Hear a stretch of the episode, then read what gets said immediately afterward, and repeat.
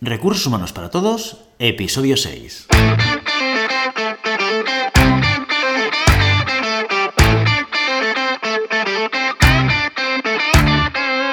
Bienvenido a Recursos Humanos para Todos, tu podcast semanal sobre recursos humanos.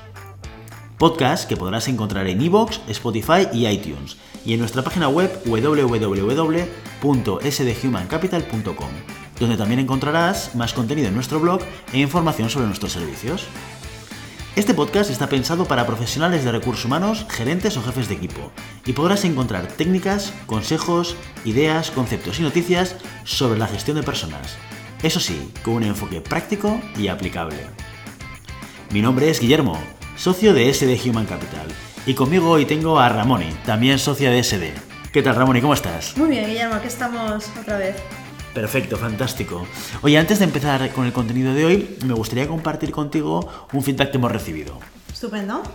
A través de nuestra página web, a través de- del contacto de nuestra página web, Susana se ha puesto en contacto con nosotros porque estuvo buscando el último episodio del podcast vinculado a selección de personal Sí. y no lo encontraba. Entonces, primero de todo, agradecer a Susana que nos contactase porque identificamos un problema en la web a la hora de haber subido aquel capítulo.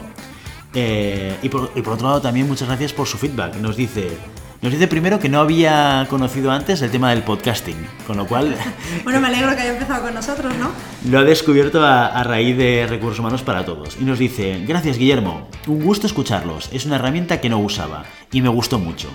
Los estoy visitando mucho y me gusta lo que hacen. Saludos y te cuento si tengo algún problema. Muchas gracias. Pues Susana, una vez más, muchísimas gracias por tus comentarios, por tu feedback, porque también nos ayuda a identificar, pues mira, en este caso, un problema técnico que tuvimos con, eh, con la subida del podcast a nuestra página web. Perfecto. Si te parece, Ramón, y un poco el objetivo de- del capítulo de hoy, del episodio de hoy, era seguir desarrollando las diferentes etapas de un proceso de selección. Habíamos hecho un, un primer, una primera visión global de lo que es un proceso de selección con sus diferentes etapas. Empezamos a hablar de cómo hacer la definición de un perfil para buscar a candidatos, para buscar talento dentro del mercado. Y hoy tenemos que entrar en, oye, ¿cuál es el primer paso? Una vez tengo claro qué es lo que tengo que buscar, cómo ejecuto, cómo inicio ese proceso de selección. Pues bueno, pues eh, correcto lo que dices. Vamos a ver, para seguir con, con el proceso de selección, lo siguiente que tendríamos que hacer es preguntarnos cómo tenemos que hacer esa búsqueda y dónde va a ser el, el sitio o el lugar más adecuado para hacerla, ¿no? Entonces vamos a entrar un poquito, si te parece, mezclando ambos temas ¿De acuerdo? porque yo creo que van a aportar información de forma bastante unida, ¿no? El cómo podemos hacer la búsqueda es algo que ya habíamos comentado brevemente, pues solo recordar que podíamos hacerlo eh, de dos maneras diferentes. Una, dirigiéndonos a aquellos candidatos que son eh, activos o que están realmente buscando empleo, y eso es a través de una publicación, llegamos a ellos.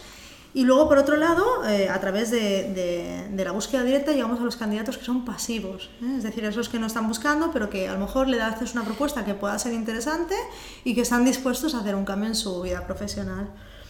Si te parece, hablamos primero de lo que es eh, la publicación ¿De acuerdo? y hablaremos un poquito de, de dónde podemos publicar, ¿no? Porque hay un montón de portales activos, cada vez hay más, yo cada vez que entro me encuentro más portales, algunos que, los uso, otros que no los conozco, en fin, una cantidad de portales muy, muy, muy variada.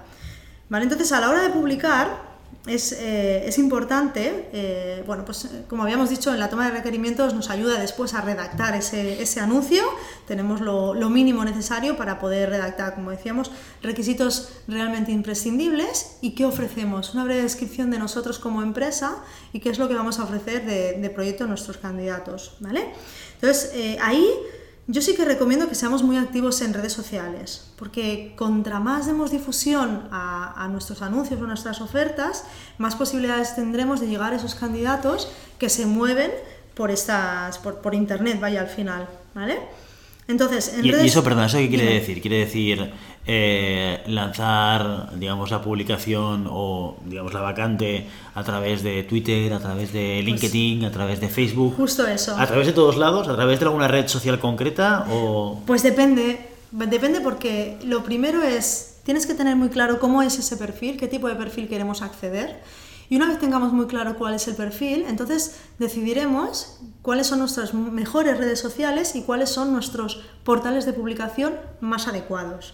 ¿Vale? En redes sociales, ¿qué tenemos? Pues tenemos Facebook, tenemos Twitter, tenemos Instagram. En Facebook hay multitud de grupos donde puedes eh, conectar con ellos. Eh, si estamos hablando de gente joven, gente con a lo mejor con poca experiencia, un perfil muy junior, pues a lo mejor podemos entrar en recién titulados, en grupos de recién titulados y a partir de ahí mover nuestras publicaciones, ¿vale? Para eso es importante que previamente nosotros estemos trabajando nuestra marca empleadora, nuestra empresa. Es decir, que tenemos que tener muy claro eh, cuál es nuestro público a nivel de empresa dentro de cada una de estas redes sociales, para que a la hora de publicar seamos capaces de llegar a ellos con mayor facilidad. Y tener visibilidad de marca de alguna manera, ¿no? Eso es, Claro, aquí, aquí una cosa que es importante porque tocamos un tema de employer branding, que es una estrategia un poquito más amplia, Sí. que requiere también de un planteamiento como muy específico a nivel de, de, digamos, estrategia táctica de redes sociales en las que yo voy a estar, de qué manera, qué visibilidad, lo que tú comentabas de los grupos, que también es muy importante porque, oye, hay determinados colectivos donde me va a interesar ser más visible que en otros quizás, y ahí voy a tener que dedicar más tiempo para ganarme esta visibilidad. Pero, claro, si yo soy una empresa que no hago employer branding, eh, ¿tiene sentido igualmente que yo publique a día de hoy mis vacantes en redes sociales? ¿O, o no? ¿O es mejor que me espere a que genere esta estrategia de, de, de employer branding? A ver, yo creo que, todo va ligado, pero al final el hecho de poder dar visibilidad a tus publicaciones siempre es importante porque te va a ayudar a la hora de que cuando un candidato está haciendo búsquedas, no siempre lo hace a través de portales específicos esa búsqueda de empleo, a veces lo hace a través de metabuscadores o a través de Internet amplio, como tal, Google, que es un metabuscador, y eso le va a derivar a las diferentes entradas que coincidan. Si tú tienes publicado en tus redes sociales eh, la posición, ¿vale? Al final es más fácil que contra más difusión tenga, más fácil te llegue ese candidato a ti, de una manera o de otra, ¿vale? Con lo cual yo sí recomiendo igualmente que eh, escojas bien, no lo lances a todos lados, pero depende de si tu público es un público, depende de quién sea, pues dirigir- dirigirte a Facebook, a Twitter, a Instagram, pero sí que le des visibilidad a la oferta, eso sí que te diría. Siempre da el máximo de visibilidad, cuando estamos yendo por publicación, ¿eh? ¿De acuerdo? ¿Vale? Entonces... Y, y esta es aparte gratuita, porque al final es la están en parte redes gratuita, sociales. correcto, no te cuesta nada. No te cuesta ¿eh? dinero. No te cuesta nada. Haz una imagen atractiva, siempre utiliza imágenes, eh, poco texto, pero utiliza imagen también, que la imagen siempre atrae. Es decir, que busca tus, tus herramientas, pero date visibilidad en las Claro, redes. y en esto hay herramientas, gracias a Dios, hoy con internet tenemos un montón de herramientas gratuitas que nos permiten hacer cosas fantásticas, ¿no? Eh, nosotros utilizamos de manera recurrente eh, la página web de Canva, que Sí. te da formatos preestablecidos y formatos que tú puedes montar, pero que son muy sencillos de utilizar y que te da, son muy resultones, ¿no? El resultado es queda sin, bien. sin ser, sin ser un gran diseñador, te salen resultados que están muy bien. Y luego, por otro lado, siempre utilizar fuentes de imágenes gratuitas. ¿no? Si no te quieres gastar dinero, pues hay una, eh, yo de la que soy fan principalmente es Unsplash, luego lo pondremos en las notas del programa para aquellos que queréis utilizar estas herramientas, que sepáis que están eh, y que te da fotos de alta resolución a un, pre- a un precio cero, o sea, que son gratuitas completamente, Sí, sí, con lo sí, cual ahí sí que puedes jugar un poco para, para que no te cueste tanto el dar visibilidad a tu marca empleadora a través de publicaciones de fotos, de, de imágenes, de, cosas que pueden, eh, digamos, de- desde una perspectiva de diseño, sin necesitar eh, ser un experto utilizando herramientas de maquetación, pues hace- hacer cosas que queden muy bien, ¿no? Eso es, eso es lo, lo que recomendaría siempre, porque como tú dices es algo gratuito, con lo cual es fácil, es fácil de hacer y puedes mejorar así tus resultados. Nosotros nos llegan, nos llegan muchas candidaturas que nos llegan porque han visto que en las redes sociales o que en nuestra página web hemos publicado algo. ¿vale? O sea que al final sí que llegan. ¿vale? ¿Qué más? Eh, a partir de aquí, los portales, como decíamos, tenemos dos grandes portales que son los más conocidos porque son quizás generalistas, como podrían ser InfoJobs o LinkedIn. Pero luego hay muchos portales que son especializados, ¿vale? Y que hoy quiero hacer mención a alguno de ellos, ¿vale? Como por ejemplo Turijob, para aquellos, eh, aquellas ofertas de empleo que están relacionadas con el mundo del turismo, de la hostelería. Eh, ingeniero Job, para aquellas ofertas, pues como ya lo dice el nombre, de, ingeniería, ¿vale? Ingenieros que estén buscando trabajo. Tecnoempleo, todo aquello que esté relacionado con tecnología. EducaJob, para, eh, para posiciones que están relacionadas con el mundo de la educación, ¿vale? O sea que hay portales específicos para algunos de los sectores que funcionan y no funcionan mal, algunos de ellos, ¿vale? Y luego están los grandes portales como InfoJobs o LinkedIn, a los cuales yo voy a tener que decidir pues dónde me quiero dirigir. Evidentemente, dependiendo del perfil, pues voy a decidir si voy a alguno de estos portales específicos, pero yo no dejaría de publicar igualmente en InfoJobs o en LinkedIn, en uno de los portales generalistas. ¿Vale? ¿En cuál de los dos? Que sea, ¿qué criterios utilizas para decidir si vas a invertir en LinkedIn y vas a invertir en InfoJobs? Lo cual es importante porque, de hecho, incluso el precio es diferente, ¿no? O sea, Correcto, LinkedIn, el costo es muy diferente. que quizás no es tanto un portal de empleo, Sí, sí. sino es una red profesional de contacto Sí. que monetiza, entre otras cosas, a partir de el contacto con talento para búsquedas de candidatos, etcétera, y por tanto tiene un espacio para el empleo. Y InfoJobs, que es efectivamente una- un portal, de empleo tal, 100%, ¿no? como tal. Eh, Ujú. y, eh, y en este sentido, pues, de entrada, para que todo el mundo se, se ubique, InfoJobs, el precio por publicación debe estar alrededor de los 280 euros, más o menos, por En publicación simple. InfoJobs aproximadamente por publicación simple sí, está cerca de los 300, 200 y pico. Depende, luego ahí puedes comprar planes que son, eh, por ejemplo, 10 ofertas de empleo, 5 ofertas de empleo y a partir de ahí empiezas a, a abaratar tus costes. Pero sí, más o menos una publicación... Luego también depende de, de a cuántas geografías de España, porque InfoJobs es España y Portugal, e Italia creo que también, ¿no? O- España y Portugal seguro. España y Italia no Portugal sabría seguro. Y, eh, y en función de si el anuncio es visible en Barcelona, Madrid y el resto de España, creo que es la, la diferencia, hay un precio u otro. Sí, normalmente depende de la provincia en la que tú publiques. ¿vale? Lo que pasa que también es cierto eh, que luego los candidatos hacen búsquedas por provincias o no. Entonces, en función de eso vas a aparecer en sus búsquedas o no. Porque también es, es verdad que tú eh, cuando recibes candidaturas no las recibes solo de tu provincia, ni muchísimo menos. Recibes de muchas otras provincias. ¿Y en LinkedIn cómo funciona? ¿Cuál, LinkedIn- cuál es el precio en que nos estamos moviendo? Aproximadamente LinkedIn creo que estaba rondando los 100, 175 por ahí aproximadamente por publicación simple. Creo que era más o menos. Luego también había paquetes que podías ir comprando. ¿vale? O sea que también lo mismo, se va abaratando, abar- abaratando el coste. se va abaratando el coste en función del número de publicaciones que tú puedas llegar a comprar. ¿Vale? Entonces, eh, ahí lo único que tienes que tener en cuenta es a qué perfil te diriges. ¿vale? De acuerdo. Normalmente LinkedIn es una red profesional que quizás eh, un poco más em, especializada, por decir algo, un poco más especializada, más de manager, más eh, perfiles técnicos, ¿vale? Y a partir de ahí es cuando yo escogería publicar en LinkedIn, pero eh, InfoJobs no olvidemos que es una herramienta que lleva muchísimos años en España y a nivel nacional funciona bastante bien. Bueno, también hemos visto que hay otros países donde hemos trabajado, por ejemplo, en otra selección, donde tienen su InfoJobs de turno, entre comillas, ¿no? Un portal de empleo específico nacional. Que, que funciona a nivel nacional, que esto sí que es interesante cuando vas a trabajar posiciones fuera del ámbito territorial de la península, en este caso porque InfoJobs es Portugal y España, eh, el poder encontrar la, la herramienta, el portal de empleo específico del país. Que es donde normalmente tienes candidatos, el- bueno, el InfoJobs de turno, ¿no? Claro, a ver, yo lo que estoy hablando todo es para hacer búsquedas a nivel eh, nacional. En LinkedIn sí que es verdad, puedes hacer también a nivel internacional y a partir de ahí pu- publicar en otras, en otras provincias, en otros países, más bien, no provincias, en otros países. Pero eh, si tú quieres dirigirte a cierto público en un país muy concreto, tendrás que hacer un análisis previo y tendrás que conocer cuál es el InfoJobs de cada uno de los países que nosotros ya los hemos ido encontrando en algunos de los países en los que hemos trabajado, con lo cual es muy importante, ¿vale? Porque son portales que, que funcionan, que funcionan y que vas obteniendo candidatos, ¿vale?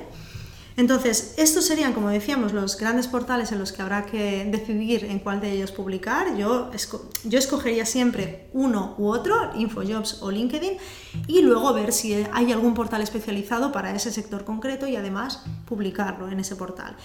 Pero no olvidemos que al final mucha de la gente que va a portales especializados de sectores acaba pasando en gran parte por InfoJobs o por LinkedIn. La mayoría por InfoJobs. ¿Vale? Con lo cual es importante tener en cuenta estas, estas publicaciones. Lo digo porque cuando uno se plantea publicar, todos son costes. Y cada uno de estos portales tiene un coste. ¿vale? Con lo cual hay que optimizar eh, el rendimiento que puedas obtener de cada uno de ellos. Claro, y aquí es clave, lo decíamos en los primeros capítulos del monográfico de selección, pero que es clave medir, ¿no? Porque Sí. si tú entras en un sector nuevo, pues te pones a trabajar eh, en una empresa o un sector concreto que no tienes experiencia previa. Lo que tienes que hacer es buscar el ensayo y error, de alguna manera, para saber cuál es el, el portal más eficiente para encontrar diferentes perfiles. Y para poder saber esto, lo que tienes que hacer es medir. ¿no? Nosotros, por el tipo de perfiles que llevamos, m- más o menos tenemos la medida, lo que tú comentabas, ¿no? el tipo Sí. de perfil más para LinkedIn o más para InfoJobs, pero sí que es importante que si, eh, si estamos hablando de un profesional de recursos humanos que cambia de sector, que sepa que aquí hay una fase de análisis previa y también de medición y ensayo-error, para no, eh, digamos, incrementar los costes de la selección innecesariamente, ¿no? Y luego no olvidemos también otros portales que suelen ser gratuitos, ¿vale? Que son los de las bolsas de las universidades. Es, es in- bastante interesante. De ahí llegan candidaturas. De ahí llegan candidaturas. La verdad, no muchas, pero normalmente llegan alguna candidatura que pueda- puede resultar interesante cuando vas a perfiles muy, muy específicos, ¿vale? De universidades, de escuelas de negocios, todas estas no podemos obviarlas. Y Bueno, de, los colegios, hay, hay colectivos. Yo, por ejemplo, Colegio, trabajé una, una, una temporada en el sector médico Sí. y, eh, y yo me dedicaba a buscar médicos. Pues evidentemente en LinkedIn los hay, pero hay infinitamente menos de los que hay en el mercado real.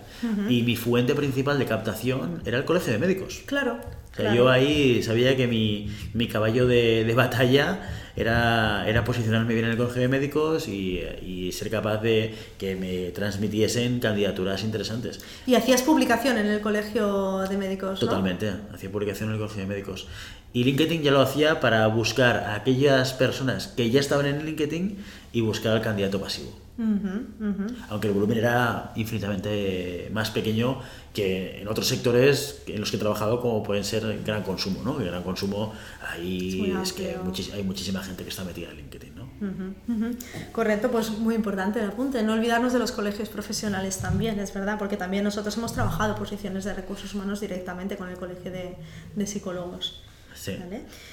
Muy bien, pues esos serían eh, un poco los portales. Y luego otra cosita más que sí que me, me gustaría comentar y es que si eres eh, empresa, ¿vale? Pues eh, no olvides eh, poner en marcha un programa de referidos, ¿vale? Porque a veces es algo que también te puede funcionar.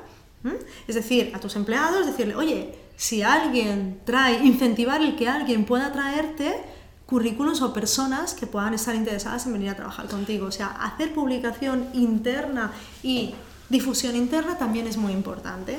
Esto no es una tontería, porque además es una acción que eh, no, no cuesta nada a la empresa, versus iniciar un proceso de selección desde cero y todo el tiempo que requieres, con la gente que requieres para hacer toda evaluación y valoración. Cuando te entra por un referido tienes más información, Sí. de más calidad, los tiempos del proceso se acordan muchísimo y encima te puedes ahorrar el headhunter o te puedes ahorrar la publicación. Y eh, vamos, yo creo que es una estrategia de captación de talento que toda compañía debería tener. O sea, decir a la gente, chicos, si tenéis gente, conocidos, amigos, colaboradores que encajen con los perfiles que estamos buscando, oye, poneros en contacto con el Departamento de Recursos Humanos eh, porque, porque si hay oportunidades y hay matching, lo que nos ahorramos, vamos, es, es fantástico. Y le das un incentivo la- al empleado. o sea, Exacto, le das un incentivo al empleado. Y qué mejor que un propio empleado, alguien que trabaja dentro, pueda recomendar a alguien. Esa persona también se sentirá mejor incorporándose, más atraída. Con lo cual yo creo que es algo muy importante que a veces obviamos, no lo ponemos en marcha y que no cuesta tanto. Es difusión de las publicaciones en interno. Totalmente.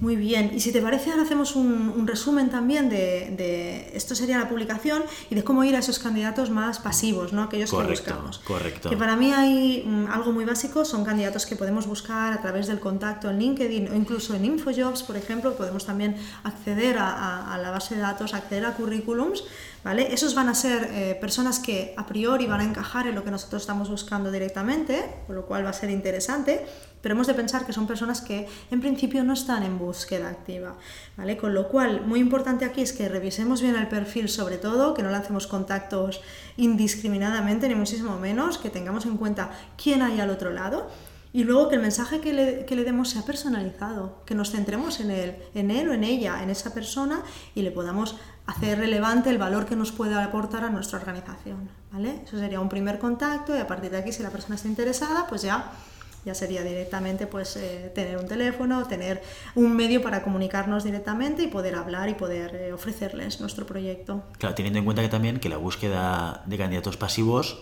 tiene un coste de ejecución más alto que en la búsqueda de candidatos activos, solo por el hecho de que tienes que buscarlos y además las herramientas no son gratuitas. ¿no? O sea, LinkedIn ya se ha encargado de tener la capacidad de poder monetizar eh, toda la información que está generando y por tanto ahora cada vez va capando más la capacidad de búsqueda, eh, el, el, número de contactos que tú puedes realizar, etcétera, ¿vale? Para poner en valor su base de datos, ¿no? Y InfoJobs hace exactamente lo mismo. InfoJobs, tú no puedes atacar su base de datos a nivel global sin haber pagado previamente y no puedes contactar o encontrar datos de contacto de candidatos sin pagar previamente, ¿no? Con lo cual ahí sí que tener en cuenta que todo este camino de acción para buscar candidatos pasivos va a tener un coste. Es importante y también es cierto que no todo el mundo puede acceder a la, base de datos como tú decías. Hay que, a lo mejor InfoJobs está más eh, limitado y evidentemente en LinkedIn hay que comprarse las cuentas premium o, cuentas que tengan de empresa para poder realmente acceder a esta base de datos y esos contactos de forma más ilimitada. Eso es cierto.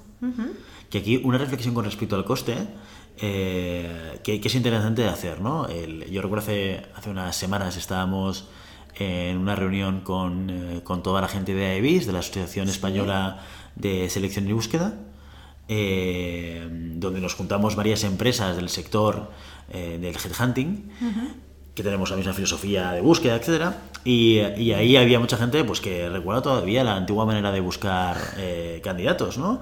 Que conceptualmente es la misma, candidato activo, candidato pasivo, candidato activo te ibas a publicar en periódico a un coste súper alto, a mí contaban las cifras. 300.000 pesetas o 500.000 pesetas, recuerdo que me comentaban a mí que les costaban las publicaciones entonces. Una barbaridad. Una barbaridad, una barbaridad. Había que pensárselo muy bien.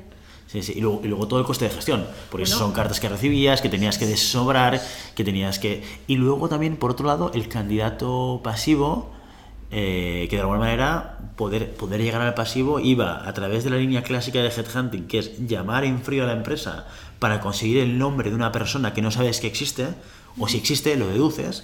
En la medida en cual tienes contactos y networking, pues vas teniendo más capacidad de conseguir candidatos.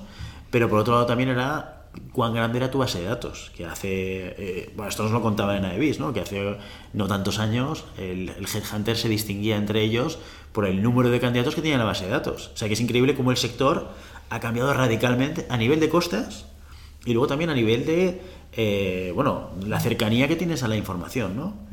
Correcto, y al final ahora la base de datos, como tú dices, antes se medía un Headhunter por cuán grande era su base de datos y ahora es, tu base de datos es infinita es infinita, porque es lo que hay en el mercado, lo que hay en LinkedIn, lo que hay en InfoJobs. Tú puedes acceder a todos y cada uno de estos candidatos, evidentemente con un coste, pero puedes acceder a ellos. Esta es la revolución ¿no? en el mundo de la selección que ha tenido la, tecnología. ¿no? Ahora el, valor añadido no es tanto el número de personas en la base de datos, sino tu capacidad de atraer a la persona, de explicar el proyecto correctamente y de tu capacidad de poder evaluar ese candidato respecto a la necesidad de una empresa, ya sea tu empresa o sea tu empresa cliente.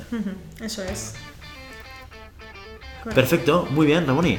Oye, pues si te parece hasta aquí nuestro eh, tercer monográfico mm. sobre selección de personal, inicios, primeros, primeras etapas, ¿no? primeras ejecuciones del proceso de selección. Eh, seguramente aquí la vía de candidato pasivo a activo también va a depender del tipo de perfil. Activaremos las dos o una. Todo se ha dicho que en nuestra experiencia como consultora, el 90% de las coberturas las estamos haciendo a través de candidatos pasivos, no de candidatos activos. Con lo cual, la parte esta de headhunting no hay que obviarla. Y es, y es, una herramienta que a lo mejor te parece que vas a invertir mucho tiempo, pero el matching que vas a tener con el perfil seguramente en porcentaje de entrevistas va a ser muchísimo más elevado. Es una inversión, perdón Guillermo, es una inversión en tiempo inicial. ¿Vale? O sea que inviertes al principio para no tener que descartar durante las siguientes fases del proceso. Y no tenerle miedo también a este concepto de que si yo contacto con el candidato pasivo, me va a costar más dinero. ¿No? Que a veces está, está, este miedo de decir, claro, si yo le llamo que no está buscando trabajo, le voy a tener que hacer una oferta que me va a salir más cara. Bueno, esto no es tan evidente, no es tan claro, no hay una relación directa. Sí que es cierto que vas a tener que motivar más a la persona y entre lo que está cobrando y las expectativas de cambio, seguramente estará buscando una mejora, seguramente que no siempre. Cuando el candidato que está activo, a lo mejor por el mismo salario, ya que tiene motivación de cambio, se va a cambiar, pero no quiere decir que vamos a tener que inflacionar la oferta de una manera exagerada lo haremos dentro de lo que son los límites razonables de lo que es el mercado eh, de salarios, ¿no? Eso lo tenemos que tener muy claro, ¿no? El mercado y el, el sector en concreto en el que estamos trabajando. Sí, sí, tanto. Perfecto, muy bien, Ramoni. Bueno, pues hasta aquí nuestro sexto episodio de Recursos Humanos para Todos. Sobre todo, si el contenido de este podcast te gusta, no te olvides de suscribirte, darnos 5 estrellas en iTunes y me gusta en iVoox y Spotify.